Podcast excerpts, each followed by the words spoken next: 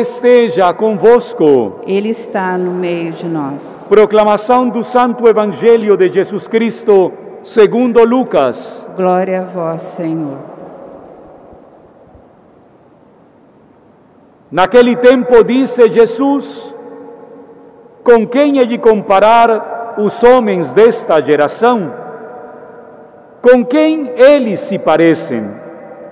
São como crianças que se sentam nas praças, se dirigem aos colegas dizendo: Tocamos a flauta para vós e não dançastes. Fizemos lamentações e não chorasteis. Pois veio João Batista, que não comia nem bebia vinho, e vós dissestes: Ele está com um demônio. Veio o filho do homem, que come e bebe, e vós dizeis: Eis um comilão e beberrão, amigo dos publicanos, das prostitutas e dos pecadores. Mas a sabedoria foi justificada, pois todos os seus filhos. Palavra da salvação. Glória a vós, Senhor.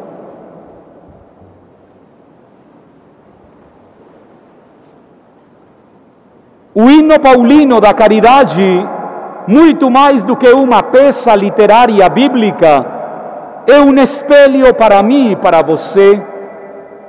E estamos na 24 semana do tempo comum, na assim chamada Semana do Perdão. E um dos trechos deste hino da caridade afirma: o amor perdoa tudo. Qual é o limite do meu perdão para com os outros?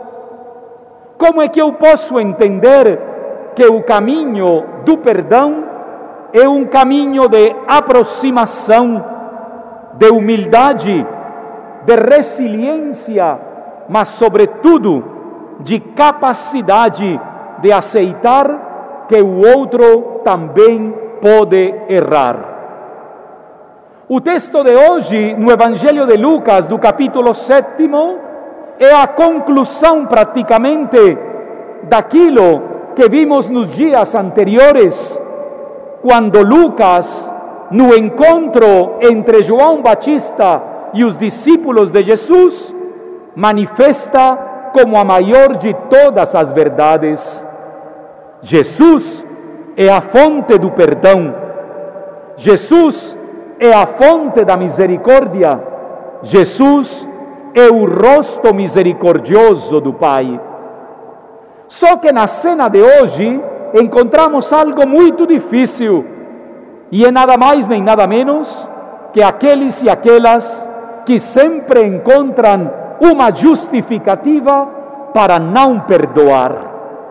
Aqueles e aquelas que sempre encontram uma desculpa para não fazer nada conforme a palavra de Deus, para aqueles e aquelas que ouvem tocar a flauta, que ouvem chorar os outros, mas não se movem, o grande pecado da indiferença.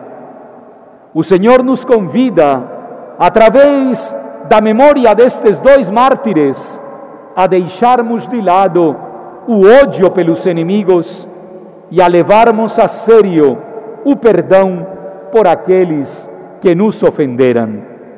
Que os santos mártires intercedam por nós. Amém.